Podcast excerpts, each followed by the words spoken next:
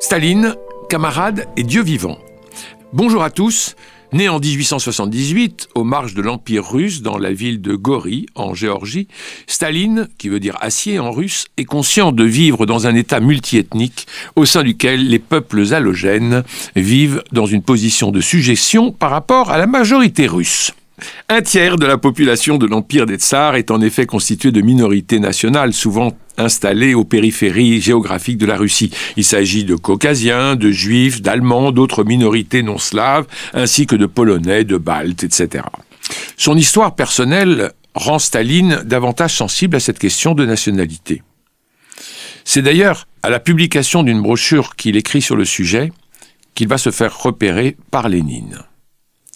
Dans le marxisme et la question nationale, un petit texte paru en 1913, Staline explique qu'une révolution d'inspiration marxiste ne peut se focaliser exclusivement sur les classes sociales et doit se préoccuper des sentiments nationaux. Peu après la révolution d'octobre 1917, Lénine fait de Staline le commissaire du peuple aux nationalités. Le paradoxe est pourtant qu'après avoir plaidé pour la prise en compte des nationalités périphériques, Staline évolue dans un sens radicalement contraire. Est-ce dû à une forme de complexe d'infériorité liée à son origine géorgienne? Peut-être. Quoi qu'il en soit, une fois au pouvoir, Staline prend assurément le parti du centre russe contre les minorités nationales. Il prolonge ainsi la vieille politique tsariste de domination sur les confins, ce qui signifie qu'il n'hésite pas à persécuter les minorités nationales. Il suffit ici de songer à l'Holodomor, c'est-à-dire à la grande famine ukrainienne, qui fit environ 4 millions de morts dans les années 1932-1933. Celle-ci s'explique par la volonté d'écraser la résistance à la collectivisation des terres, spécialement forte en Ukraine, mais aussi par l'objectif d'étouffer les revendications nationales. On peut aussi remarquer que les Polonais, les Allemands, les Baltes et les Finlandais furent très nettement ciblés au cours des opérations de déportation massive vers le goulag à partir du milieu des années 1930 et surtout au cours du paroxysme meurtrier de la Grande Terreur des années 37-38. Quant aux Juifs, on doit rappeler la campagne de répression dite anticosmopolite, en vérité très clairement antisémite, lancée en 1947 et qui est d'autant plus troublante qu'elle a eu lieu la Shoah. On dit souvent que la principale différence entre nazisme et stalinisme se trouve dans la désignation des victimes du régime. On oppose une violence fondée sur la race dans l'Allemagne nazie à celle de l'URSS stalinienne qui serait justifiée par l'appartenance à une classe sociale. En réalité, si Staline a effectivement persécuté les ennemis de classe, il fit aussi preuve d'une violence extrême vis-à-vis -vis de certaines populations sur une base ethnique ou nationale. Mais alors, comment Staline est-il parvenu à s'imposer à la tête de l'URSS La réponse à cette question a été grandement renouvelée par les travaux récents des historiens. Pendant longtemps, en s'appuyant sur les seuls comptes rendus des congrès du Parti communiste d'Union soviétique, on a insisté sur les très intelligentes manœuvres de Staline qui, en fin tacticien, aurait ainsi joué des rivalités entre personnalités pour s'imposer. Il aurait ainsi commencé à s'allier à Zinoviev et à Kamenev contre Trotsky, puis une fois celui-ci écarté, il se serait retourné contre ses anciens amis en se rapprochant de Boukharine avant d'éliminer à son tour ce dernier. Mais il faut aller plus loin. Car ce qui a permis à Staline de s'imposer à la tête de l'URSS, c'est d'abord sa grande popularité dans la masse des militants communistes. Pour obtenir ce soutien, Staline s'est employé à modifier la sociologie du parti. En effet, dans la deuxième moitié de la décennie 1920, Staline orchestre de grandes campagnes d'adhésion. Ainsi, le Parti communiste, qui était jusque-là un parti d'intellectuels, devient-il rapidement un parti de masse? Le recrutement des militants est désormais beaucoup plus large et leur niveau culturel est beaucoup plus bas. Cette nouvelle sociologie du parti convient parfaitement à Staline. Celui-ci insiste en effet sur des mots d'ordre à la fois très simples et qui mobilisent la fibre nationaliste des nouveaux militants. Il appelle en effet au socialisme dans un seul pays, c'est-à-dire l'URSS. C'est beaucoup plus aisé à comprendre que les chimères de révolution mondiale et d'internationalisme prolétarien défendus par Trotsky, qui s'adresse quant à lui aux bolcheviks historiques, dont l'esprit est bien plus exercé à la théorisation politique. La victoire de Staline sur ses concurrents découle donc avant tout de sa réussite à transformer la sociologie du parti à son profit. C'est ainsi qu'il a progressivement pris le pouvoir de 1924 à 1929. Une fois au pouvoir, Staline gouverne l'URSS en s'appuyant sur un petit cercle de fidèles qui lui sont entièrement dévoués, tout en transgressant allègrement les règles formelles du fonctionnement du parti. Normalement, le Congrès du Parti communiste aurait dû être l'organe de contrôle de pouvoir politique en même temps qu'un espace d'expression des diverses tendances internes. Sous Lénine, un congrès était organisé chaque année. Sous Staline, le congrès n'est réuni que tous les trois ans, puis tous les cinq ans. Et finalement, il n'en est pas un d'organisé entre 1939 et 1952. À l'inverse, le Politburo, qui ne devait être qu'un organe purement exécutif, appliquant les décisions prises au sein du Congrès du Parti communiste, devient, le Politburo, sous Staline, le véritable lieu du pouvoir. Ce Politburo de la période stalinienne est en vérité un petit appareil peuplé d'une dizaine d'individus absolument inféodés à Staline. Dès la fin des années 1920, une culture politique clanique s'est donc imposée. Les oppositions politiques ont été éliminées. Et Staline gouverne seul, appuyé par quelques très proches à la loyauté éprouvée. Malgré son emprise sur les appareils du pouvoir, Staline craint la population soviétique. Il n'apparaît que très rarement en public, ne prend jamais de bain de foule.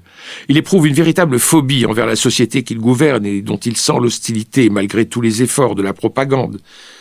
Cette crainte est loin d'être injustifiée. Le mécontentement, en effet, est profond dans la paysannerie, qui représente 80% de la population soviétique en 1929. Cela s'explique d'abord par la collectivisation des terres et le nouveau servage que représente le travail dans les kolkhozes. Plus largement, le niveau de vie se dégrade en Union soviétique, ce qui accroît l'hostilité populaire. La population n'ose évidemment pas exprimer ses critiques puisque la violence d'État est omniprésente. Durant l'ère stalinienne, un adulte sur six passe par le goulag ou par un village de déportation. Staline ne manie pas uniquement le bâton. En sus de cette position répressive, il fait preuve d'une grande intelligence politique en organisant la promotion sociale rapide de plusieurs milliers d'ouvriers et de paysans. En échange d'un ralliement sans condition au pouvoir, on leur confie l'encadrement des usines et des kolkhozes. Ces promus forment un groupe non négligeable qui appuie le régime avec force, y compris dans ses aspects les plus brutaux. Vis-à-vis de la population soviétique, Staline allie répression de masse pour être craint et large promotion pour être soutenu. La Seconde Guerre mondiale marque une rupture. L'image que la société soviétique se fait de Staline change alors complètement. Pendant la guerre, il incarne le pays en danger qui lutte pour sa survie. Après la victoire, il est regardé comme le vainqueur de la Grande Guerre patriotique. De la Seconde Guerre mondiale jusqu'à sa mort, Staline bénéficie donc d'une grande popularité dans la population soviétique, ce qui n'était pas le cas avant le conflit. Durant cette guerre, on a beaucoup insisté sur son désarroi au moment du déclenchement de l'opération Barbarossa le 22 juin 1941. Il fut sans aucun doute très surpris par l'invasion allemande à laquelle il ne s'attendait absolument pas, sans perdre totalement le contrôle de la situation. Dans les premiers mois de la guerre, l'armée rouge se trouve dans une très mauvaise situation. Staline en est largement responsable. Il a en effet commis plusieurs erreurs dans les années qui précèdent. D'une part, il n'a pas suffisamment préparé l'armée soviétique à faire face à une invasion à laquelle il ne croyait pas. Les fortifications permettant d'arrêter l'ennemi manquent ainsi cruellement. D'autre part, la grande terreur de 1937-1938 a décimé le corps des officiers puisque des milliers d'entre eux ont été purgés et envoyés au goulag. Ainsi, l'armée rouge est privée d'un encadrement aguerri et compétent. Alors Staline va s'improviser chef de guerre et prendre des décisions militaires absurdes. Il considère par exemple qu'il faut privilégier l'offensive et ne pas reculer. Cela va le conduire à jeter des unités entières entre les mains de l'ennemi. Plusieurs armées, c'est-à-dire des centaines de milliers de soldats, sont ainsi faites prisonnières par les Allemands en septembre 1941. Pour autant, Staline comprend que cette stratégie n'est pas la bonne. Il abandonne la conduite des opérations à ses maréchaux les plus brillants, dont le fameux Joukov. Nous sommes en 1942. Et pendant la Seconde Guerre mondiale, le coup de génie de Staline est d'ordre idéologique. Avec une grande habileté, il utilise la fibre nationale pour réunir tous les soviétiques dans l'objectif de défense du pays. Dans ses discours, la Grande Guerre patriotique s'intègre à la longue histoire de la Russie, prenant la suite des luttes menées pour repousser des invasions des chevaliers teutoniques, des Mongols ou de la grande armée de Napoléon. Comprenant que l'on accepte beaucoup plus facilement de se sacrifier pour la patrie que pour le socialisme, Staline parvient de cette manière à mobiliser la population soviétique. C'est sa grande contribution à la victoire. Alors après la Seconde Guerre mondiale, la stratégie économique reste inchangée, c'est-à-dire que les plans quinquennaux visent exclusivement à renforcer l'industrie lourde. La répression ne faiblit pas, elle a même tendance à s'accroître. Le nombre de déportés au goulag atteint son maximum au début des années 50. Dans le domaine intellectuel, après un relatif relâchement de la censure pendant la guerre, celle-ci se fait de plus en plus dure. Ce qu'on a appelé la doctrine Slanov consiste à faire passer toutes les productions de l'esprit au tamis du marxisme-léninisme tel que Staline le comprend. En Union soviétique, jamais on n'a été moins libre d'écrire ce que l'on souhaitait que durant ces années-là.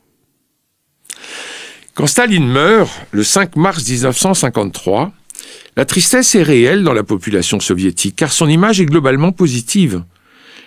Les choses commencent à évoluer avec les premières étapes de la déstalinisation lancée par Khrouchtchev. En 1956, une petite partie des crimes de Staline est révélée lors d'un congrès du Parti communiste. Cinq ans plus tard, sa dépouille est retirée du mausolée de la Place Rouge. Néanmoins, dès que Brejnev arrive au pouvoir en 1964, on insiste de nouveau sur les réussites de Staline. Il redevient le grand vainqueur de la Seconde Guerre mondiale et celui qui a réussi à industrialiser l'Union soviétique en un temps record, faisant d'elle une grande puissance. Une nouvelle bascule aura lieu avec Gorbatchev. À la fin des années 80, la glasnost, c'est-à-dire la politique de transparence qui garantit une certaine liberté d'expression, la glasnost conduit à révéler les atrocités commises durant la période stalinienne. Sont publiées les œuvres jusque-là interdites de dissidents comme Solzhenitsyn ou Grossman, ce qui permet à l'opinion de prendre conscience de ce que fut réellement le goulag. Staline est dès lors perçu avant tout comme un dictateur sanguinaire. En 1990, seuls 20% des soviétiques ont de lui une idée positive. La situation aujourd'hui est très différente. 70% des Russes ont une image positive de Staline. Depuis l'arrivée de Poutine au pouvoir en 2000, une intense propagande a fait son œuvre. De nouveau, on se souvient de Staline comme d'un vainqueur de la grande guerre patriotique et comme du modernisateur de l'URSS. Dans les manuels scolaires, la place de la répression exercée par le régime stalinien a été réduite à la portion congrue. Plusieurs dizaines de pages y étaient consacrées dans les années 90, contre moins d'une page aujourd'hui. Ces lignes portent sur le goulag, cinq sur les famines de 1932-1933. Pour les écoliers russes d'aujourd'hui, Staline est avant tout l'homme qui a fait de l'URSS une superpuissance.